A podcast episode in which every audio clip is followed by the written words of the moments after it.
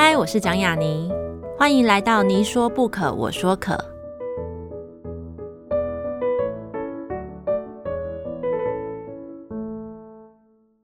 这个节目在爱听听抢先首播，欢迎大家关注我的节目。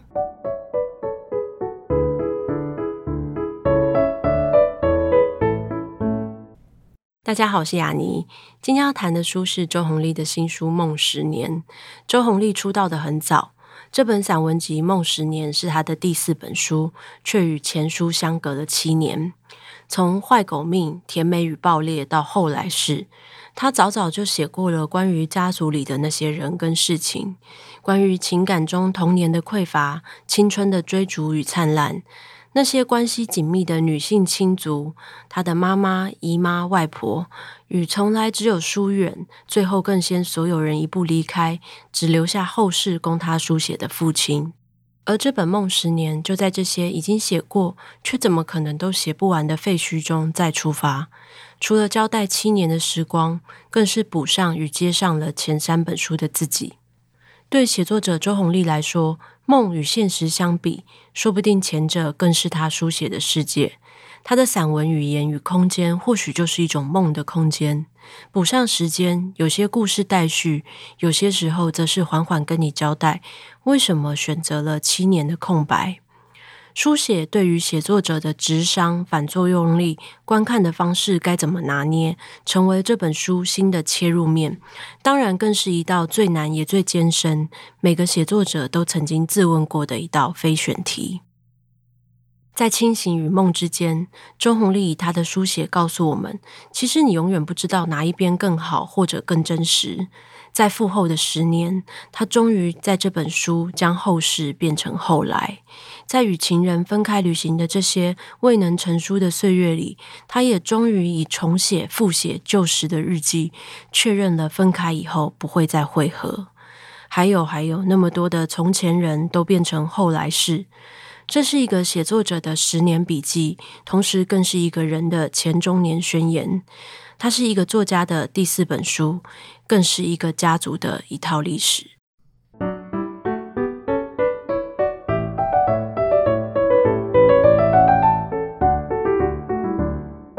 大家好，这里是你说不可，我说可，我是雅尼。今天请到的来宾呢，可以说是其实我在。走入文学这个现场的时候，最早认识的一批人，他是我在东海时候写作的一个同伴，然后他也是在我们那一批当中最早出书，然后得奖很早的一个非常优秀的同才。那时候就陆陆续续出了三本文集，很快速。然后时隔很多年，他终于又推出了他最新的一本散文集，叫做《梦十年》，而这名写作者叫做周鸿利，让我们欢迎鸿力。Hello，雅妮好。大家好，我是红丽。就像前面讲的一样，就是其实这本散文集《梦十年》离前面的三本文集，我记得那时候你出那三本其实是蛮快的时间，就嘟嘟嘟就出来了。嗯、然后隔了七年，你才出版了这本书。所以其实我觉得，所有知道你的读者，或是其他写作者、当时的老师前辈们，他们都会说：“哎，那鸿力诶，鸿力也要出书吗？红丽在干嘛？”这样子，就是所有人应该都会想要问你，就是说：“哎。”那你这几年就是去了哪里哎？然后，嗯、呃，还写的多吗？应该是这样说，其实我都在写，只是说我写的东西已经不是文学，因为我觉得如果你单纯靠文学要来养活自己这件事情还蛮难的。可是我又不能当就是所谓的职业写作者，那我就当然就去做跟文学相关。可是我就是用太动脑筋去做的一些文案，嗯，对，所以我觉得大部分都在做文案。因为我觉得生活其实应该要大于文学，然后那段时间其实老实说发生了很多事情，那那些事情是有时候你也无法抗拒，因为不是你自己的事情，而反而是别人周遭的人来影响你的时候，老实说你就必须去迎头面对它。嗯，而为了面对它的时候，其实你必须放弃很多事情以及时间，所以我花比较多时间是在。家人的身上，我比较少时间花在自己身上，所以说，呃，你刚才提到说陆续出了很多书，那你知道出版的一个顺序就是你会先给编辑出版社稿子，那你会排时间，所以等于说其实那个密集的时间是应该是说三年吧。如果是这样出，因为是隔两年隔两年各出一本的话，老实说都是提早个一年就会把稿子给出版社。然后等到要宣传期的时候，就出来露包头露脸这样子。所以说那段时间其实写的很快，可是我发现写的太快之后，你会需要停下来。对，所以我就是为了停下来，停下来的时候，我的命运就变得很多舛这样子。那时候我们那一班的学生其实大家都很会写嘛，但是很多人后来可能就是因为念研究所再继续念上去，然后就不得不反正当学生嘛，就一边写。我那时候看说，我觉得你选择可能去做别的工作，而不去做一个职业写作者，原因其实是因为还是可以活下去啊。可他可能在某种最低限度，就可能比较没有办法活得很滋润。我觉得人就是像你讲的，有时候我们还是要选择。生活大于、嗯、文学，对对对，我觉得这件事情也是蛮诚实的。是啊，因为没有办法，因为应该是这样讲。其实我太早经历过别人的死亡，尤其是是身边人的死亡，你会发现活着已经很需要很多钱了。你要活下去其实很难。现在物价通膨，你也知道，所以光是一顿餐其实都很贵，更何况是那个时候。譬如说，因为死亡这件事情，我没有想到说。办丧礼啊，你请塞公或者是一些棺木，其实那个价钱都非常的高。我才知道说，哇，那个列表列下来很惊人，塔位也超贵。对，所以那个时候我觉得很惊人，就是呃，我父亲过世的时候，我就去福德公墓。你知道那个是要抽号码牌的，你不一定申请得到。嗯、我那时候很幸运，他可能还没刻满，他到现在已经刻满了，很多人都排不到。我觉得很妙，是因为他在那个木栅的山上深山。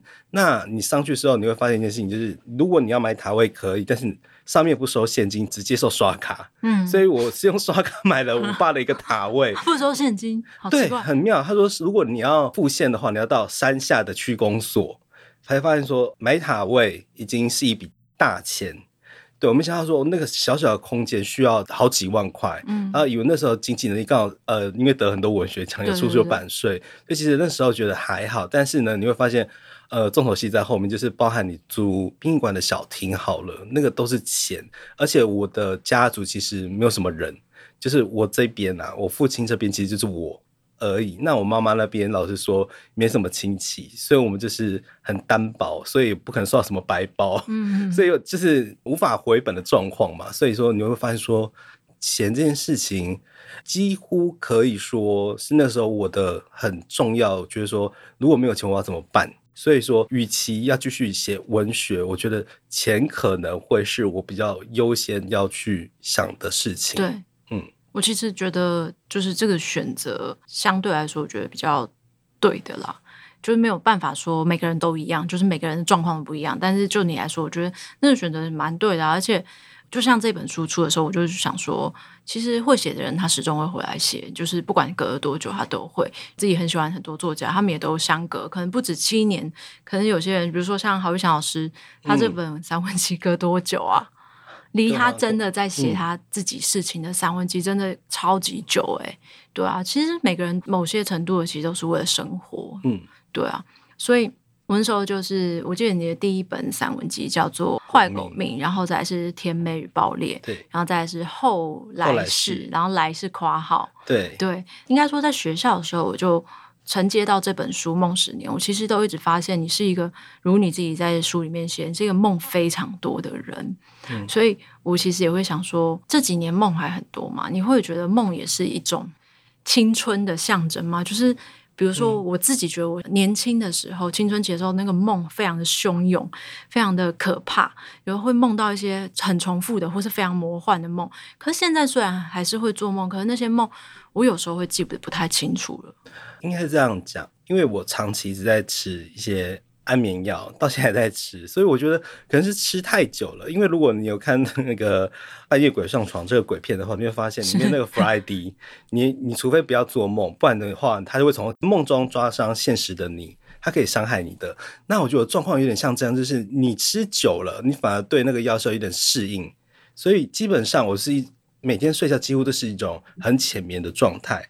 那浅眠的状态之下呢，我就会分不清现实跟梦。这些事情，就好比刚才有提到说，我那个座谈会的时候，就发生一个插曲，就是我呃，因为我晚睡晚起，所以那个时候基本上我在做梦，可是我梦到的是我已经梳妆打扮好了，准备出门了，然后我也以为在梦中我已经出门了，可是我还在睡觉。然后呢，我的铃声是那个 BTS 的歌，嗯、然后我家狗很讨厌 BTS，我也不知道为什么，嗯、然后它就忽然之后冲起来一直叫，然后我才惊醒，说完了。我原来我还在家里，所以我的梦其实我记得都很清楚的，所以我觉得跟青春有没有关系？我觉得呃反而没有关系，反而是他会告诉我说：“哎，你好像做错什么事情了，请赶快去修正它。”他好像在修正我的 bug，我的梦现在专门在修正我的 bug 这样子。嗯，所以你其实是觉得做梦这件事情对你来说并不是一个很困扰的事情。我觉得不困扰，我觉得我蛮喜欢做梦的，只要那个梦是好的。因为有时候我觉得很奇特的是，像上次那场座谈会，我就说我其实人生有一个很大的缺憾，就是我研究所没有毕业，就是好不容易考上北艺，然后结果 对结果没有毕业，因为那时候我父亲的事情，因为他一直癌症嘛，然后他就来来去去医院，就是花了你很多时间，对，花了很多时间，然后就是两年。他就一直在转院的过程，所以基本上我不可能去上课，而且我会觉得说去上课没有什么意义。老实讲，因为光照顾父亲就觉得很累，所以呢，我那时候研究所就没有毕业。然后可是这个梦啊，一直纠缠着我。嗯，对我很长时间就是，嗯、呃，会梦到我还是个学生，那我论文没有写完，然后我会。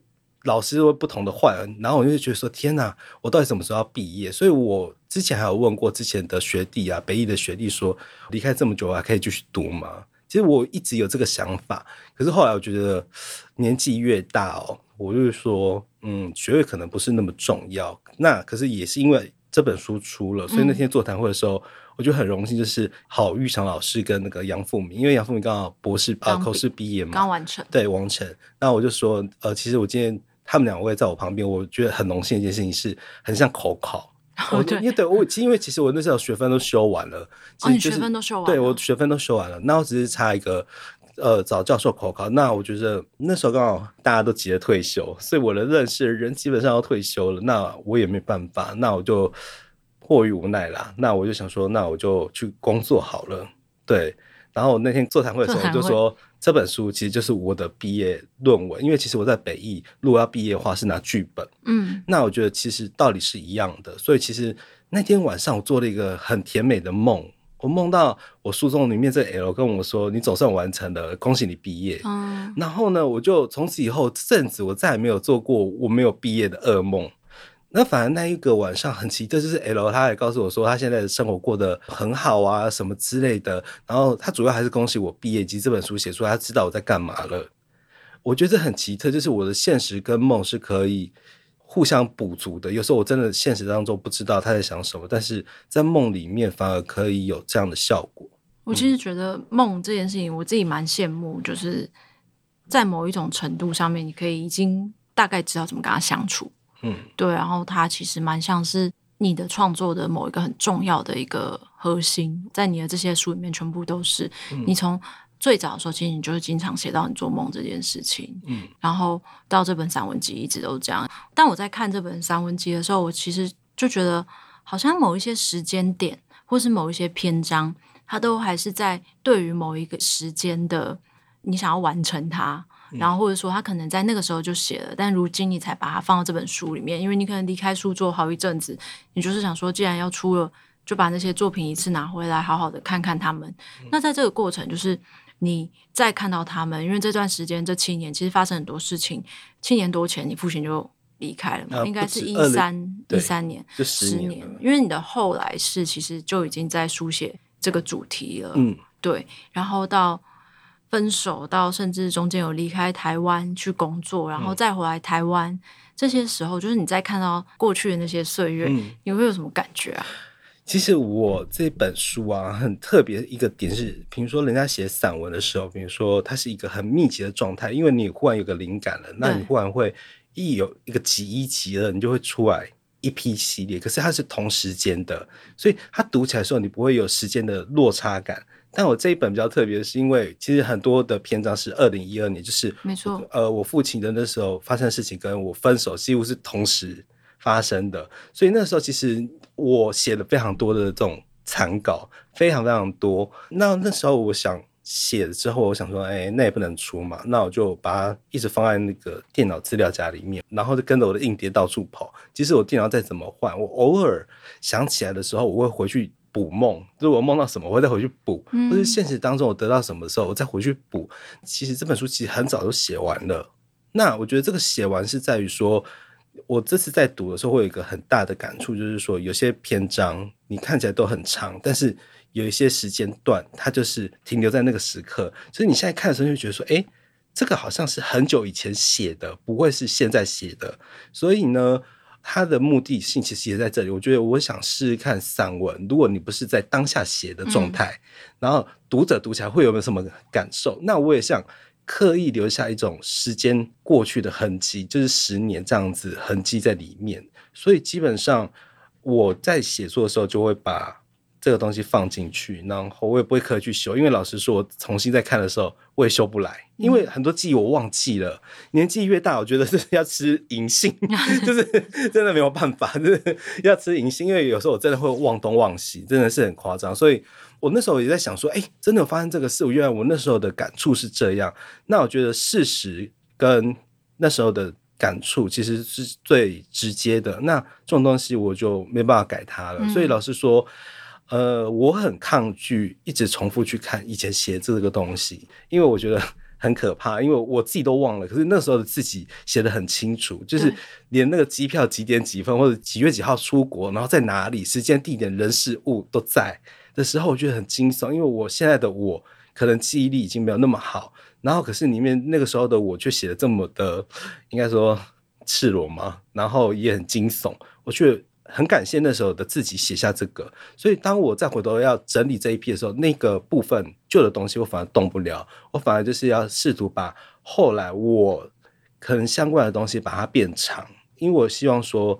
它不要看起来这么单宁，所以有时候偶尔中间会掺杂一些有趣的东西，或是一些比较事不关己，可是事实上它就是一个一系列的东西，只是它有时间段把它切开了这样子，然后拼成一篇长文这样子。嗯，嗯，所以其实你还是有去加工吗？或者是说去做一些镶嵌？对，应该讲的是镶嵌这个，嗯、那加工的部分比较没有，因为我觉得、就是、不知道怎么加，因为因为真的我真的不知道怎么加，你只能挑错字之外，然后有些东西我真的改不了。比如说，好，如果以出书这个年份，我甚至连时间都没有改。比如说，我写的时间点是，比如说，好，距离我出书，它可能是十年之前，嗯，可是，在原稿里面它是三年、五年、七年，也我也不改。所以读者在读的时候可能会，哎，这个时间点有点奇特。那我不改的原因是在于说，我觉得我应该要忠于那时候的自己，因为我连我现在自己都没有办法解决那个时候的自己了，否则就是自己杀自己。对，所以我宁愿让那时候自己留在这本书里面，然后那个时间点也是，所以说它读起来就会变得有点 有时代感。对，那我觉得这个东西也是好的。后来才发现，其实 这个点是好的。我觉得是因为我后来读到某一些篇章后面压下那个你的小小当时的笔记的那日期是一二年的时候，在那个瞬间我就是有一种被击到的感觉，嗯、就是会觉得就是好像真的回到那个时候。你讲的那个是是可能是夸虎里面的一些小的日记，对对对，其实我那时候写了非常多的东西，嗯、因为我在。嗯，照顾我爸的时候，其实没有什么事情可以做，我只是写一些心灵的，不能说心灵的，就是那时候的感触。然后我就会发现，我那时候把这个东西放进去了。为什么我会把那一段放去，而不是其他的？对。那我自己其实也很困惑。那与其如此，我就不想。可是你十年后，你没办法回答十年前的你的问题，因为你已经不是他了。对，我觉得那不是我，那那是那时候的自己。所以他叫梦十年这件事情，我觉得。它也跟时间有关系。那我既然是跟时间有关系，那老实说，我就让它维持那时候的原状。对，刚刚在来之前就刚好在看博客来，然后看到跳，然后就看到那个即时排行榜的中文书里面，我就看到，哎，它也在蛮前面的。现在真的吗？好像就是在三十几名，哎，蛮高的。老实说，我跟编辑在讨论这本书的时候，我就跟他说，呃，这可能是我最后一本书。因为我后来做其实都是从事一些呃文案行销，嗯、那你会知道说现在的市场非常的差。那其实我算潜水，可能大家很少看到我是觉得这个人怎么失踪了。可是事实上，我还是有默默在看。那只是说，因为我的工作可能会很常动用到我脸书，对。对，所以基本上我的脸书就是拿来做我的工作。当你把脸书这件事情当做工作的时候呢，基本上你看到脸书，你就会讨厌它。对对对对对对对，所以我就会上去看大家留什么。所以我会比较知道说，哎，大家出了什么书，可是我也会买来看。可是你就会发现一件事情，就是说现在其实很多人都不读书了。对，也会有人问我说，读者跑去哪里？那我就觉得，其实读者都没有不见，只是他们去做别的事情了。他们去生活，呃，没有看串流影音，串流短视频越来越短。对对对对对，他们喜欢看短的东西。可是我觉得文学它还是值得存在，也应该要存在。以这个角度为出发点的话，我就会跟责编说，这就是我最后一本书。那一方面是舒适不好，那你刚才提到排行榜前面，我觉得。很幸运啦，因为我那时候也觉得蛮感动的，很感动啊！就是我觉得还是有人可能听到之前的专访，或是其他的什么。或是其实他们记得你啊，就是这么简单。对，对，对，对，然后我就觉得嗯，很感恩呐、啊。我只能说现在能感抱着感恩的心。现在做时代很不好啊，对，所以都要抱着感恩的心。那我就觉得，我就跟这边说，那这最后一本书了。那其实他也觉得很惊讶，说你怎么会讲出这种话？但我就跟他说，因为我现在身体非常不好，对，就是呃三高之外，然后就是医生就是觉得说，如果你在继续吃，我继续胖下去，然后包含我吃很多药，嗯、他觉得说这个对我身体都很不好，所以那时候老实说，最近就是都会有一种很冥冥之中就会有一种预感，就是自己活不久。对，我很像骆宇君之前的一个状态，他好像就是因为也是生病，他不是消瘦很多嘛？那那时候大家觉得他生病，然后他其实也是，嗯，大家也是蛮关心他。那时候我就是默默潜水，想说，嗯，不知道发生什么事。那尤其。疫情过后，你又更会你会觉得说，嗯，这种世事无常。所以我老实说，那天座谈会，我就跟杨富敏忽然提及了一件事情，就是说，很早以前我就写了一个遗言，不能说遗言，嗯、就是我有个交代的书，就是比如说你的。iPhone 啊，或者你的 Mac 都有设定密码，啊、对，啊、那我就说，那如果我我我有一天走了，很突然的不见了，那怎么办？那我就把这个账号跟密码给了杨富闵，啊、我就跟他说，要是哪天我走了，请拜托帮我把那个密码解开之类的，因为里面可能有些残稿，这边、啊、可以捐给文讯啊，是或是什么的。那书啊，我还跟他说，书可以捐给东海中文系吗？只有你的书吗？对对，所以我叫我房间那些书，因为我觉得说，因为我也不会有孩。子，我只会有狗，可是狗又不会帮我做这件事 情，那我能怎么办？所以我妈可能也不晓得该怎么办。那我就说啊，那姚富闵就你喽。那他也记得这件事情，只是他跟我说记得要账号密码要更新，因为那是很久之前我传给他。那我最近更有这种感受，所以他跟我说记得账号密码要更新，更新。所以他会给我最后一本书这样。我觉得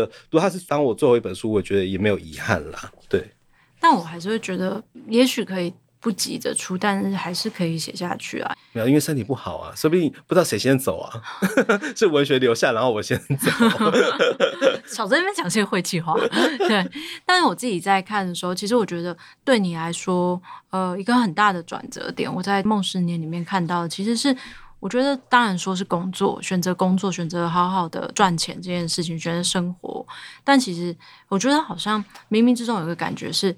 那个有一段你书写到你去上海的经验，那件事情我觉得好像对你的影响非常大，不管是你自己的呃写作的步调，然后甚至是你跟师长朋友的关系，好像都在那个时候有一些改变，嗯、所以你自己会觉得对你来说，这是你写作的阶段，或者说你生命阶段一件蛮重要的事情吗？哎，真的耶！其实我觉得我蛮庆幸我那时候飞去上海的。嗯、老实说，那时候其实身心里其实也算。快垮了，然后我就想说不行，那我一定要找个工作。那可是这个工作又必须使用中文，可是他他又不在台湾，我想说那就大陆喽。嗯，所以那时候我就下载一个软体叫 Boss 直聘，对，他就是说你可以直接跟老板在线上谈视讯也好，或是。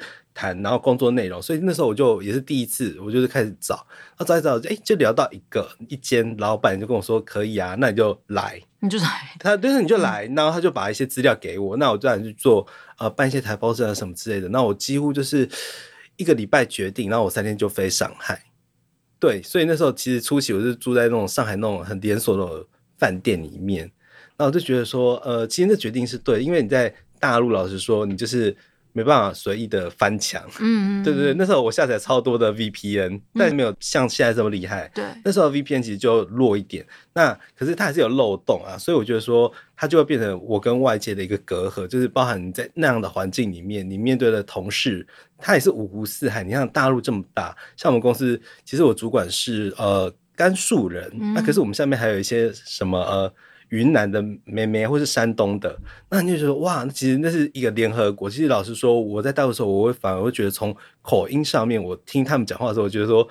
其实中国并不像一个很大的一个国家，而是说他们是好多省，然后每个省其实都是一个小国家，嗯，然后其实他们汇聚在我们那个写字楼里面，那对，所以我觉得那个状态很有趣。然后就是说，他只有我一个弯弯人，他们叫我弯弯人，但是现在大家会知道什么什么叫弯弯了。那时候我还不晓得，那当然他一开始是没有贬义的，那我就很开心，那我就会跟他们吃吃喝喝啊。然后因为老实说那时候经济比较好，然后我去那边做网络行销的时候。你拿的都是人民币，你会发现人民币的币值啊，跟其他人比起来的时候，就是会比较高。对对对。所以那时候我都是只要领到钱，我都去那种霞飞路啊，上海的步行街，我就到处去购物。我发现哇，这些东西好便宜，这种东西你在台湾是没有办法拿到这个配的，可是你在大陆可以，而且工作其实老实说蛮轻松的，嗯，因为我觉得那时候我去的时候。你除了在那边状态，就是你基本上你听不到台湾的事情。你在台湾，你就会每天打开你就看到新闻，那你觉得新闻就是觉得不可思议。你现在更是如此，你听你就觉得天哪，怎么今天跟昨天不太一样，就是很可怕。然后你可能在那边你不会有政论节目，你什么都没有。那我觉得很好，是可能现在台湾人会有比较有意识一点，所以他们会觉得说新闻直播间会变成搞笑的一个节目，一个调侃的东西。可是你在大陆，你真的能看的就是新闻直播间，央视跟凤凰卫视。嗯。那老实说，他们也会报台湾的新闻，但是就是报喜不报忧，然后每天都是习大大，然后他就每天都会精神喊话，然后我就觉得哇，天下好太平哦。基本上你在那边，同事也不会跟你谈论政治。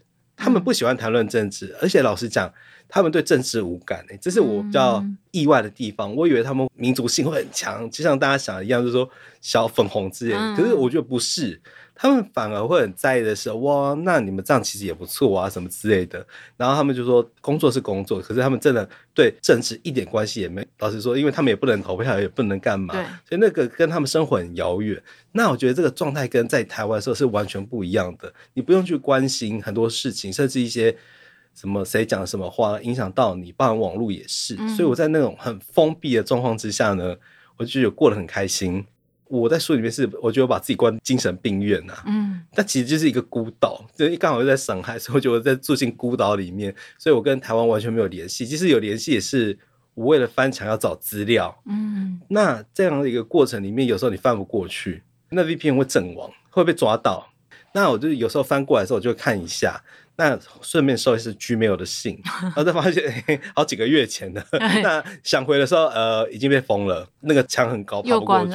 对，所以我就轮流的使用，所以我就用各个 IP 位置在看台湾，所以我就觉得这个角度很特别，就是我把自己丢到一个不知道什么样的地方，然后用你英国、日本哪里的 IP 位置账号登录台湾，这个举动让我觉得说，哇，我离真正的我认识的台湾，或是那时候的自己的状态是很刚好的距离，我觉得这是距离。很多人就觉得说，我就是不要做什么事情。可是我觉得真正做的很彻底，是把自己丢到一个 你很陌生的地方，然后那个陌生的环境会让你激发你说，哎，那你就安稳的住在这边。既然这边没什么事情，那你天下太平的感觉，你也听不到那些喧嚣啊，或者是什么大大小小的事情。我觉得这种状态很好，对那时候的我而言。嗯嗯，我觉得好像那时候的离开，好像不是说它是必然，但是我觉得好像蛮必须的，因为你为了要。活下去要能好好呼吸呀、啊，嗯，所以好像要得离开一下。我以前有一段时间，大概是我研究所快毕业的时候，我忽然间就有感，就是很多人，就是比如说像你，或者像很多其他同届的同学，就忽然间大家都不写了，或者说先离开一下，嗯、然后或者是说。有一些就像是我们的同学，可能甚至是离开这个世界。嗯，嗯，对，比如说像有一段时间很常讲到 A 啦，对，他也是一个很厉害的优秀的写作者。所以我就觉得，好像如果这样说起来的话，我觉得就是用这种想法去看的话，我就觉得说啊，会不会再写没有关系，他只要好好活着就好了。嗯，对，我真的觉得应该这样讲。如果说你真的要写作的话，其实你要去过一个更充沛的生活，你才有能力再回来写。老实说，这本书里面比较多有的没有的，我指的有没有是各个面向的东西。是如果我今天没有出去看那个世界的话，老实说，我写不出来这些东西。嗯、包含我去做婚友社，我都不知道，因为我觉得我出了社会之后，我工作的一个准则就是我要做我从来都没有做过的事情，因为。经历很多别人的死亡之后，就意识到一件事情：要做自己开心而且没有做过的事情。所以我就去做了很多有的没有的工作。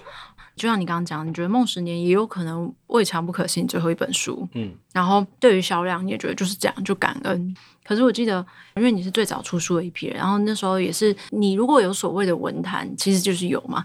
你是最早去那边看那个风景，然后告诉我们这些可能比较晚你一届两届的人说：“嗯、哦，那边是什么样子，然后有谁。”然后你是一个这样的引介者，嗯、这样子的一个前辈，所以最后来，如今你会觉得说，你再回来这个地方，那你在看这个东西，你还有那个热情吗？不是说对书写的热情，是我我在文坛的那种热情。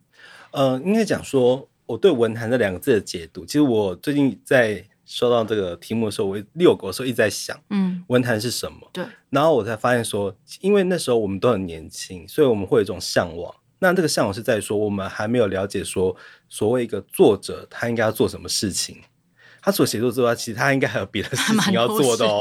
他不是只有写东西而已，他不是真的是闭门造句。老实说，他还有别的事情要做。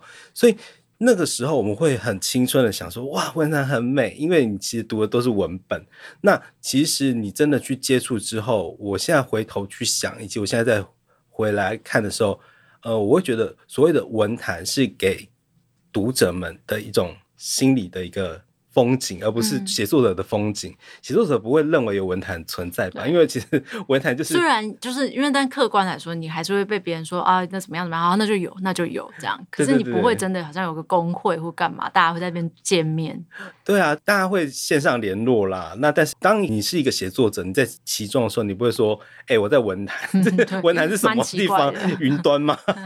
就是这个神坛到底在哪里？这样要去哪里膜拜？其实没有，就是你会觉得说这种东西。会变得很日常，因为你在脸书上面，你已经可以看到这些作者了。他们写的贴文或什么时候，你会发现他们距离拉近的时候，你反而所谓的文坛这两个字会慢慢的淡化。那所谓的文坛，就是比如说真的要在吵架的时候才用得到，就是吵架就有文坛，对，吵架才有文坛。平常天下太平的时候，文坛基本上就是脸书上面大家打打招呼、按按赞。对，对我觉得是这样。所以说，以我现在的角度来去看的时候，我觉得那是年轻的时候，我们刚好赶上了呃文学的。辉煌的末段嘛，我觉得已经很尾巴了。对，因为那时候我觉得很刚好，就是舒适也没到那么差。然后其实你得奖的时候，人家也会注意你。现在即使你得什么奖，其实好像真的是过眼云烟，就是就一天的新闻，就是一日行情，庆祝完就没有了。可是以前就是大家会讨论，甚至会说：“哎，我要用上一次得奖人的写法来写投稿，下一次的文学奖。”那他就会有一个指标。可是现在完全都不是。我也不能说混乱，但是你会觉得说这个东西它的准则，或是你以以为它原本该有准则，但事实上没有，嗯、这件事情已经慢慢淡化。嗯，那我觉得很大原因是在于说，我们其实都已经活在云端上面了。所以既然大家都在云端上面，所谓的文坛其实变得更亲密，因为过于亲密的关系，导致文坛这两个字淡化。除非它真的有必要。被拿出来使用的时候，否则基本上，我觉得文台它就是一个很老很老，而且你翻字典的时候不会很常翻的一个词汇。对。他只有吵架的时候，吵架的时候就忽然间出现，对，他会突然出现的一个词汇。对啊，这些东西其实我觉得它也当然跟这几年的那个社群媒体发展有关啊。因为以前我们可能真的，比如说我们很喜欢某个作家，可是因为那时候还没有什么 IG、脸书，嗯，所以我们就完全不知道他的想法是什么，他就隔得好远啊，云里雾里的，你就只能远远的膜拜他跟崇拜他。可是后来有这些东西的时候，你会看到他发一些绯闻，你就会觉得。嗯，好的。对，所以你就会发现，哎、欸，原来作者没有这么遥不可及。就是、以前我们那时候网络还没这么发达，因为你知道，我们那时候还是用那种什么下载软体，也没有 YouTube，都还没有出来。而且个人部落格也是真的蛮封闭的，就是无名小站啊，那无名小站都倒了。所以其实老实说，因为就是没有那么多的媒体的干扰之下，我觉得我们很幸运赶上那个时代。那我觉得现在因为资讯太杂。因为我现在在做，其实跟所谓的媒体其实有点类似。那我就知道说，你基本上你一个人现在啊，你打开手机，每天会收到差不多十万则以上无用的垃圾讯息，嗯、十万则。所以我就说，那所谓的你的文坛讯息或者是广告，包含书，嗯，其实它是一个文学的东西，它也被视为无用广告。所以我觉得我们刚好赶上那个很尾巴了的那个盛况，我觉得。与有荣焉，所以现在如果我们真的讲文坛的时候，我会觉得说那时候以那时候的我们来讲，觉得好美好，很棒。那现在当然就会觉得说，真的有这个坛存在吗？对，对，它可能像土地公庙吧，嗯、你路口的三步一就有一间这样子，到处都是，而且这个作家可能就是住在台北市哪里，你都知道了，都会遇见。对对对啊，但其实仔细想想看。就是那个样子，就是也蛮美的啦。就像那时候读到的书，那时候读到的某一些作品，第一次读到的感觉，我觉得对我来说，那些东西就是如今想起来都还是会觉得很美，然后觉得很值得。所以进来这里还觉得哪里我也不知道，但进来觉得还不错。对啊，我在看《梦十年》的时候，他当然写非常多的移动，然后也写了很多的。呃，地方也写了很多的不同的事情跟不同的人，可是对我来说，我觉得它是有两场很盛大的后事，嗯，去完成的，嗯、一直延续到现在。也许你在过往作品里面都写过，可是有些事情本来就不是，嗯，写一次或者是写的就写完了，它就是会延续。嗯，所以在里面的两场后事，一个是父亲的后事，然后一个就是一段感情的结束，然后就是里面一直提到那个 L。其实我会觉得这两件事对我来说读起来都蛮痛的，嗯、然后那个痛不是来自就是说哦当下那种痛，反而就是像你讲，他隔了很多时间以后，他、嗯、依然还是可以被值得被书写或值得被印刷出来，嗯、值得被记得这件事情，对我来说其实反而才是有一点痛点的地方。嗯、所以我会很想要知道的是说，对你来说，你用散文写下他们。有什么作用吗？应该这样讲，我之所以会再出这本书，其实它不出也没关系。倒是这样，因为里面的 L，我们之所以会分开的原因，就是因为 他的父母读了我的书，嗯、然后他就知道我的身份。那当然他知道我身份之后，哎，那就会知道说，哦，原来我跟他的儿子在交往。嗯，那时候就觉得很讶异。如果那时候你还记得，哦，好像是我们好像有回去东海那时候。有一个座谈会，然后就是请了几个校友这样。嗯、我记得你好像也在台上。对，杨富敏。然后我回去之后，L 就忽然之间他完全不接我电话，我在楼下敲门那里没有回应。就这样硬生生隔了好几天之后，他就跟我说：“哦，事情被他父母发现了。”然后可是这个 L 比我小七岁，嗯，我那时候他才十九岁，我二十六岁吧。所以那个时候其实你不太。懂一件事情，就是说我写这些东西，包含只是写我家人，或者偶尔给他一个代号的时候，甜蜜的也好，或是很悲伤的事情也好，对于他的父母或是其他人而言，很像放了一颗原子弹上去，对，然后他们就崩溃。那当然是由他跟我转述，那时候还有联络的时候，这里我就跟我说，嗯，他现在必须去定期回台中的龙总看精神科，因为他的父母。是老师嘛，而且是很科学的哦，是非常理性脑的。嗯、他就说，嗯，那可能要矫正。当然，现在是以前，现在可能你会觉得说，以现在这个时代，如果你出柜，父母可能会有其他的方式，但是他不会硬把你抓去看身心科，说要去矫正，因为我们后来发现这件事情可能真的是自然的。对。那可是，在那个时候，你会发现没有办法。那他就跟我说，然后他也在吃药。后来我们的分手旅行，我就有看他吃药之后的状态，我才知道说，原来我吃药时候是这个样子，因为我从来不知道我吃完药是什么样子啊。可是他也跟我吃一样的药之后，才知道说，原来我们都会变成那样的人。然后那样的人很可怕，就是他会疯疯癫癫，甚至你根本老实说，你会不知道自己在做什么。也是因为这样子，我就说。嗯，如果要出书是要伤害人的话，会有这样的结果的话，其实那时候我很抗拒，我就说那我不要写了。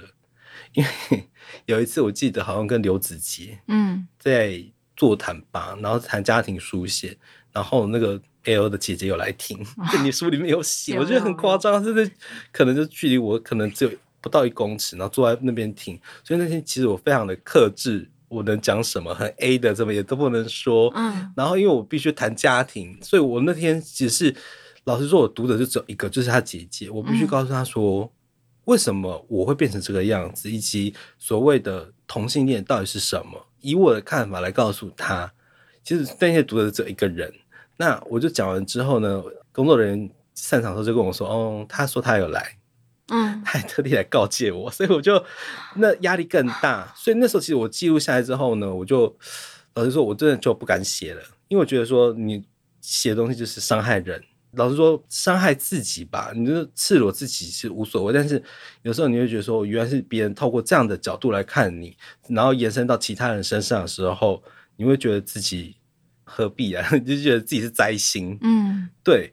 然后我就想说，那就不要写。那可是为什么这次要写的原因是在于说，因为我做这个梦实在太久了，就说我必须给一个交代，因为。这个交代是对于我自己的交代，以及跟 L 的交代。因为自从发生这件事情之后，我去 Google 啊，以前 Google 他的本名啊，对，还会出现照片，嗯，因为你网络上你永远找得到。可是呢，我就发现他慢慢逐渐消失在结果列，他就哎一条一条不见了，嗯，然后呢，我就哎发现不对，我就开始用他的 mail 的前面开头，或是整个 mail 整串去跑。然后去找，甚至我到 PTT 去看，嗯，我都一个一个搜，我就发现，哎，他逐渐逐渐把自己消失在网络世界里面，然后到最后面真的找不到他，哎，我发现我完全看不到他。一开始 IG 上面他是开放式的，就是大家都可以看得到，嗯、那我就知道说，哦，原来我们分手之后他还有新对象，因为他的那个碗盘从一个变成两个，嗯，然后你就知道说，哦，他有新对象了。然后那时候我就有问他说：“那这个人是什么样的人？”他就跟我说：“正常人。”我就很疑惑啊，就是什么叫正常人？对啊，什么叫正常人？所以说，我我就开始怀疑说，写作是一个不正常的工作。嗯，你就对自己产生很大的怀疑。那我就说好吧。然后后来他连 IG、脸书什么全部都不见了，取消这样子。对，你就完全看不到这个人。嗯、我想尽办法哎、欸，你知道，因为我后来当小编，我就知道就用什么方式去找。嗯、可是我穷尽所有办法，我就是找不到这个人。我觉得很可怕。那可是我又很想告诉对方说，我知道他还活着。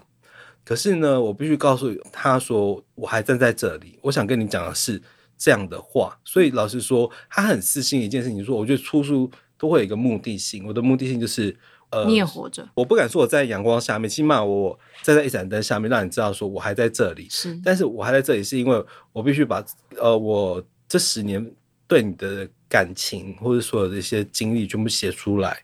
那如果你读见也好，没读见也好，他就是我跟你真正告别了。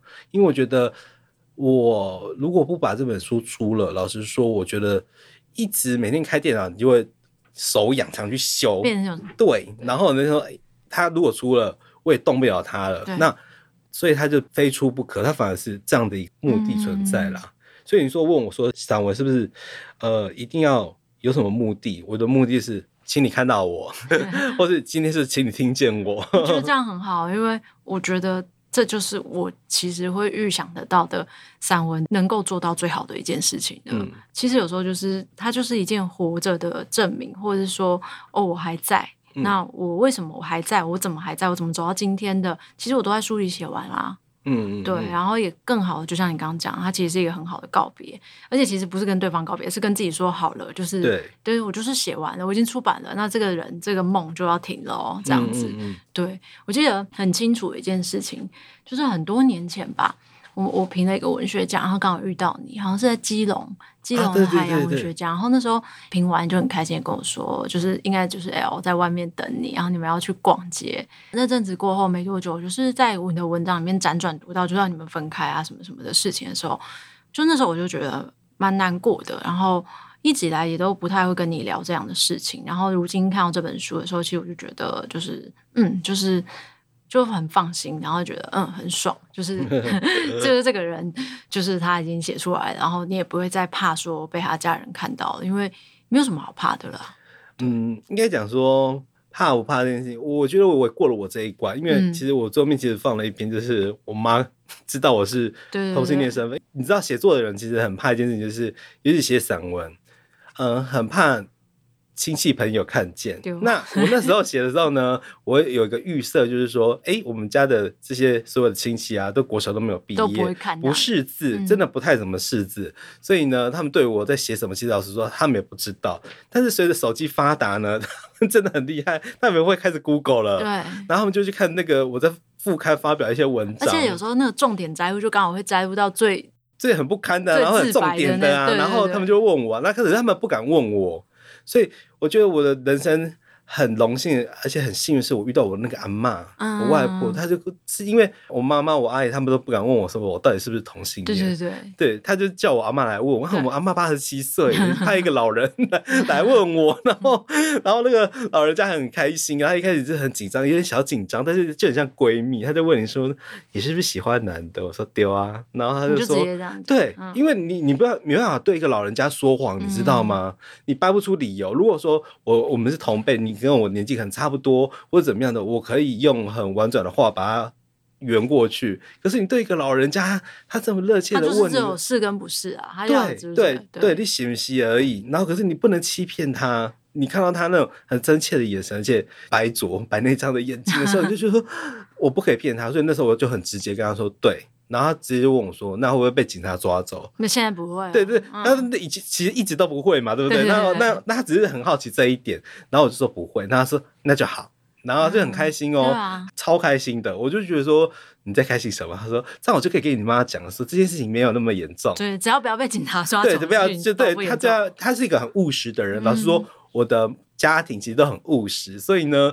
因为也是因为这个关系，我阿妈帮我出柜，可是她是。很愉快的出柜，因为他那时候是一家之主，所以呢，所有的女儿都要听她的，然后所有的女儿都是呃自由恋爱，可是每个都离婚了，然后所以他那时候发号施令，就是说大家吼不要阻止我去谈恋爱，尤其是喜欢的是那件事情，因为他也没有阻止他们，对他我说他说我也没有阻止你们去谈恋爱，你看你们现在过得怎么样？他说 每个人就是就是一种命啦，他说。如果说今天这种事情是不会被警察抓走，那就好啊，你就祝福他。嗯、那我妈现在就是很祝福我，对，对他他会开始帮我看女婿啊，他说快点去谈恋爱啊什么的。对啊，最近脸书就是会很常帮我跟我妈去运动，然后我们就会开始谈一些你说电视上的明星啊，嗯、哪个比较好看不好看呐、啊？我一开始分享这个。然后因为他刚好呃要六十五了，然后他就很紧急，就说你怎么还不结婚？他知道同婚过了，他还跟我投票哎、欸，嗯，我们投那个同意票的时候。我就说记得要盖几号嘛，他说知道知道。然后他出来之后，我说你盖了几号？他说他就回答我那个号码。他就想说啊，我都帮你了，你帮你帮到这，你怎么还不赶快结婚？对，所以他就说，哎呀，那结婚啊，你什么时候要结婚？其实我的上一段恋情的时候已经几乎要结婚了，可是我后来被丢包了，所以我就结不了婚。我虽然生在一个很破碎的家庭里面，但是我还是很想体验看看婚姻是什么。家庭是什么？因为我从来都没有过这种东西。嗯、那 L 是唯一一个让我觉得有父爱的人。那我觉得说，那如果说家庭真的有这个东西存在的话，我很想知道他长什么样子，感觉是什么？因为从来没有过。然后我妈年纪大，她觉得说她可能来日无多，她觉得可以陪伴我的时间也可能也没有很久，所以她一直希望说我赶快嫁掉。对，所以他最近很常问的是你什么时候结婚？没有被逼婚？对，我要被逼婚的，这个 应该去婚友社哦，相亲这样。应该去，对对。我最后其实想要聊的事情是，我其实觉得，就像那个你刚刚前面分享你在座谈会那个对象，嗯、一个是以前我们的老同学，就是富明，嗯、然后一个就是一直以来其实你都非常热爱的一个前辈作家，就是郝玉祥嘛。是啊，郝老师。对，就是我从以前就知道你就是超爱郝玉祥，我所以我那时候就觉得说，哦，我觉得。再出这本书还有一个好处，就是可以跟就是很久不见的那些老师朋友们见面，然后我觉得很棒。那里面你会提到很多你喜欢的女作家，不管是郝玉祥啊，不管是我们以前东海的老师周芬玲，或者是说呃。刘美里其实影响力非常大，嗯、然后陈雪的某些作品你也是影响力很大，嗯、然后甚至你之前也有帮联合文学就是跨海访谈过刘美里，啊、美里然后我就看到你最后的那个一些小品极短篇的系列那些小文章，我觉得都写得很好。有一篇你写要启蒙，其实我觉得好像大家都是如此，这些名字它基本上不会变，嗯、因为你那时候受他们启蒙，到你可能我们到四十岁五十岁，我们去谈到那一批人的时候，我们还是充满着爱。这样子，嗯、对，所以你还会记得这些名字啊，跟这些他们的作品，然后让你就是很感动，就是说，哦，就是哦，原来文学是这样的那个瞬间吗？雅尼为什么提出这几位人名哦？就是因为里面有一篇提到，应该是说。那时候包红包啦，因为那时候刚好有年终，你知道文学是没有过年终奖金，可是去工作的时候就有年终奖金。对对对。而且我那时候因为业绩很好，所以那是好多个零耶，我从来没户 有这么多零的，所以呢那个时候我就要包红包，我记得我包超多六万多吧。然后呢，因为很厚，所以呢我就会分配。我想说，因为呃我们是除夕的时候那天，阿嬷正式宣布。周鸿利是给 这件事情，所以那个钱又不能少这样子哦，所以我就把那些先包好藏好。对，然后呢，因为我的书柜老实说，它很奇，的是我会把很常看的书以及喜欢的作家放在离我很近，因为我房间很小，可能不到一点五坪。然后那个书柜是凌空架起来的，那只有几本书或一群人的书会是我随手都可以拿到，因为我可能上厕所会习惯性的抓一本书进去。嗯，那有好几个都是这样子。那像呃周芬妮老师，但是那时候兰花词，那我就。把最大包的放在然后就是给我妈妈的。对，我不知道我包的，就我记得很厚，所以呢，我就把它塞进去，因为我要藏起来。那为什么要把它藏了每个不同的人名每本书里面？嗯、其实它都有意思，就代表说我可能是那时候常常翻这本书，我就把它塞进那里面。那我就会知道说，哦，比如说最大包周份，那是给我阿妈的。然后 比如说，好像是给我妈的。嗯，然后你就会说，哦，那就是钱都是在这里，你就不会拿错，因为红包袋要长得一模一样嘛。对。那我就把它藏进那些作家的某一本书里面。那我记得，呃，周老师是放在《兰花词》那本散文里面。那我之所以会放在那本里面，是因为它里面有提到，其实写比较多是关于学生的事情，嗯、也就是我嘛。对。那其实以现在角度回去看的时候，其实也可以理解说，为什么散文它到底是什么样的一个文类，以及它会对。被书写者会产生什么样的感受？这件事情现在会比较了解。但那时候我在看那本书的时候，其实呃，第一开始是很惊悚。可是我现在回头看，我会觉得说，其实呃，周老师说一点都没错。嗯。其实有时候真的是要到某个年纪，你去看回头看一些东西的时候，你会比较。准确一点，我觉得跟心境有关，所以那时候我就把 呃周老师那边那个红包是塞最大，是给我阿嬷的。嗯，然后今天郝老师的《逆旅》，老师说，《逆旅》这本小说对我影响超级大，因为如果读过中文系的各位朋友，你们一定有拿到一个读本，叫小说读本，对，对，然后上面就是梅嘉玲老师跟郝玉祥老师。对，那时候啊，梅嘉玲这三个字听起来是呃是女生没有错，那郝玉祥这三个字听起来像男生。男生这又欲又想的，我想说那一定是是个帅哥。你知道那时候我就跑去那个东海图书馆，我们图书馆超小的，那书也很少，是蛮少的。对，所以那时候我就是很竭尽所能去找看，哎，掉出了喜跟逆旅，嗯，那我就看后面的作者照，哦，不得了，是个美女，美女对，所以就有一个冲突，对，一个对比出来，让我去赌。那我想说，哎，那这个人写了什么？那时候逆旅，其实我读的时候其实很感动，因为我觉得，因为当一个作者他还没有自己。发生的作品的时候，他会透过别人的作品的投射自己，嗯、我就把自己投射成好玉祥，嗯，所以我那时候的想法是我要当好玉祥第二，嗯，尤其看到郝玉祥老师本人的时候，你就觉得说天哪，这么漂亮，对，除了漂亮之外，你就觉得哇，保养有方，然后衣着打扮啊，就是你会觉得说哇，如果你想当一个文人。或是呃，如果你要保养或者是什么样之类的，就是以他为标杆，他就是一个 icon 这样子。对，对真的，他是文坛偶像这样。所以那个时候，其实我就很喜欢逆旅，就是只要每一个跟我谈过恋爱，我都送一本，因为我没有自己的作品啊，我就说，请你读完这本书。因为我我在恋爱里面，我之前是不太愿意跟别人说我的家世的，嗯、但是呢，我会跟他们说，其实我跟这个作家的。呃，他的爸爸跟我的是很类似的，嗯、你可以读读看。所以其实我送了可能十几本有，我就是有谈过多少恋爱，就送过几多少本逆旅这样子，所以他对我的影响是很大的。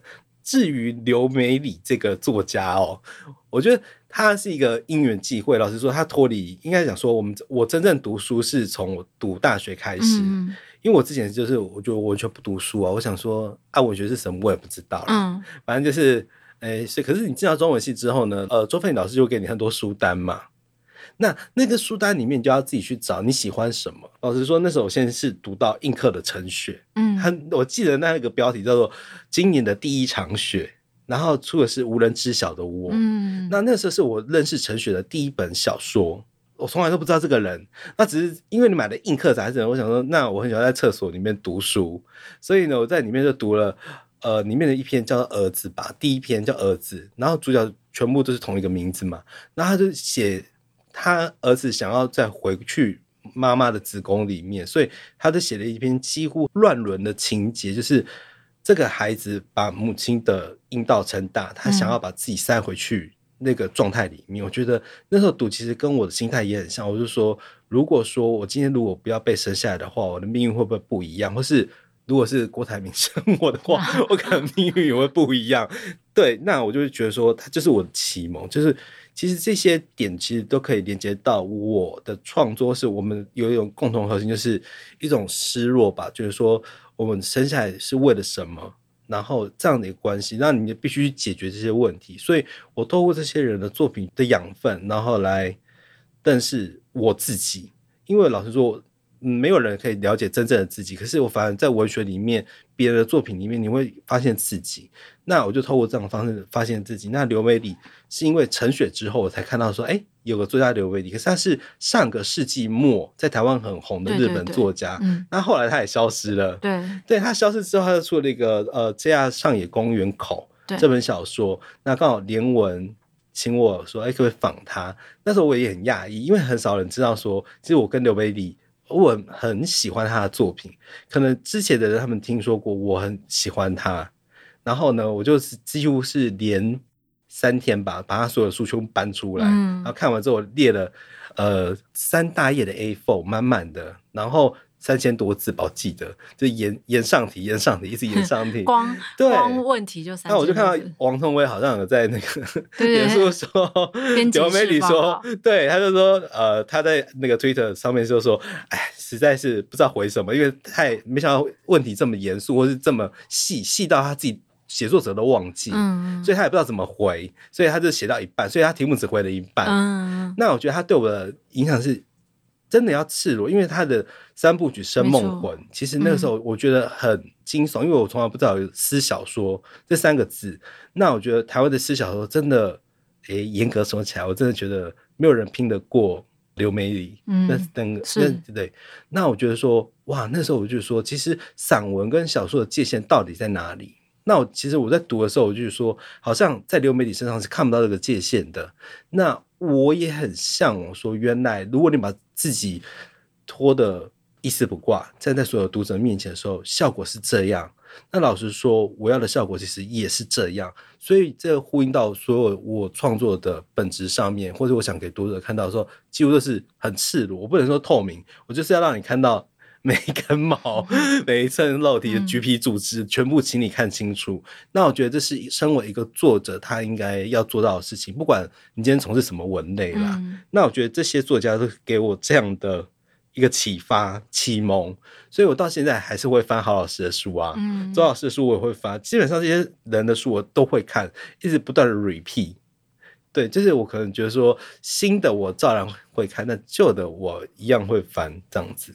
因为我觉得在看的时候，都大概可以发觉，就是这些作家跟你特别举出来他们的作品，其实都像你刚刚讲，它的共通性，它在某种程度上面，它不是透明的，它是赤裸的。嗯，就算它是散文，就算它是小说，全部都是。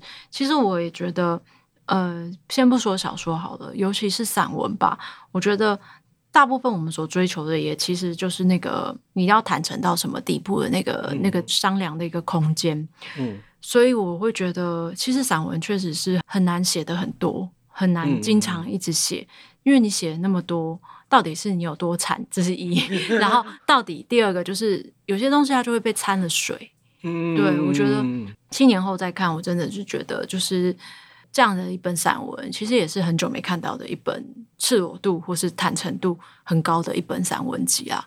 就是以现在的这几年的散文的路线来说，大家其实都还是很很很真诚的。可是他可能不会选择赤裸，他可能会谈别的事情，谈物品，谈食物，谈旅行。但是他也没有说谎，只是他们不选择赤裸自己的身体。可是。散文的某一个原点，小说写作或者什么一切文学原点，可能都是在处理那个赤裸啊。嗯，当然，就像你讲的，就像你前面讲的，他其实有可能会伤害到自己，跟伤害到别人。但如果有一天你准备好了，你还是可以再出来，用别的角度说，这一个面你还没看过，让大家来看侧面，其实比较漂亮。对啊，然后我觉得其实出这本书，我跟责编其实讨论很久，就是说，它除了是一本散文之外，其实我希望是很多家里有同志孩子的父母可以读，嗯、因为我觉得很多时候你不太了解他们。那散文它是提供一个面向，如果我已经是最惨的话，那我觉得它就会有一个底线，你就知道说，当同志。不管是男同志、女同志，或者是跨性别，好了，基基本上要跟家里人坦诚，我觉得这是最难的。你跟亲朋好友讲、朋友、好朋友讲，其实都无所谓。可是你一旦面临到跟你有血缘关系的人的时候，嗯、这很难说出口。你要怎么跟他说？我不是你可能身份证上面讲的那个性别，或者是你是那个性别，但是你爱的是另同样性别的人。对，那他们，我到现在还是觉得说，这个这分歧还是一直都在。我只是希望说，这本书如果它还有一点参考意义的话，我希望是说，异性恋的父母，嗯、但你家里有这样的。嗯，孩子的时候，你真的要可以，可以看看他。我知道你们一定自己心里也很挣扎，这是我可以体会，因为我从我妈身上我就知道说，她自己也挣扎了很久。嗯，可是我可以很庆幸一件事情说，因为我妈不读书，她是很直观的看我的生活状态，她对我的最低标准就是你可以赚钱养活自己就好，那你要爱男的爱女的其实都无所谓了。嗯，那我才发现一件事情，就是说。现在的人就是你可能资讯太多，或是书读太多，你反而会帮自己设了很多条条框框，所以你这个你自己跨不过去。所以写散文也是一样，就是你当你跨过去之后，你会发现你要告诉人家的东西其实就是这个样子。那当你有个 sample 可以去参考的时候，你就会觉得说，你就可以理解说，如果家里有这样的孩子，或者是你的父母可能也会经历这样的事情，那我觉得它就是一个双方体谅的过程。那我觉得是。这样子去看我这本书，然后把散文的定义，如果他真的要有个定义的话，嗯、我觉得我给他一个赋予一个责任，这本书就是责任，就是 去和解这件事情。我觉得和解在今年是一个 关键字，关键 对，对我们都要我和解，就是说，即使是父母或是同志，我觉得他们在这本书里面，他们都可以找到某一部分的自己。嗯，那我觉得他们如果觉得我够惨，或是我觉得很类似的话。那我就是他们一个垫脚石吧，他就可以跨过这一关，可能可以用别的方式，或是别的面向去跟自己的父母，或是更了解自己之后再去跟父母讲，或是你也可以选择不讲。其实我觉得都可以，只是你要必须知道说，你这样的身份，或是你站在这个位置的时候，你要怎么做。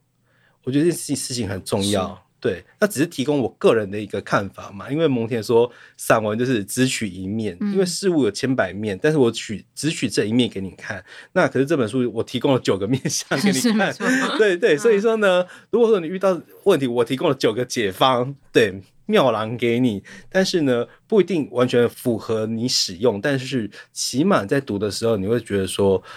你不会太孤单，嗯、我相信，嗯、呃，在读的时候你不会觉得自己是孤单的。我希望是，虽然这本书开始读起来很悲惨呐、啊，但是起码读的时候，我相信读者不会觉得自己是孤单。当你有遇到这样的状态的时候，会有这样的感受。所以欢迎大家加我的 IG 或 脸书，我愿意 为你解答，因为我觉得真的，因为年纪越大，你会发现一件事情，就是说你有一个社会责任。我觉得很像琼袁琼琼老师以前跟我讲的，他就说，我就问他说：“哎，你为什么很乐意回答网友的问题？”他就跟我说佛家的说法，他说这就是你看见的很多事情是，如果当你没有看见的时候，它就不存在于你的世界。可是，一旦有人因为读了你的书，跑来跟你讲说他自己的问题的时候，哎。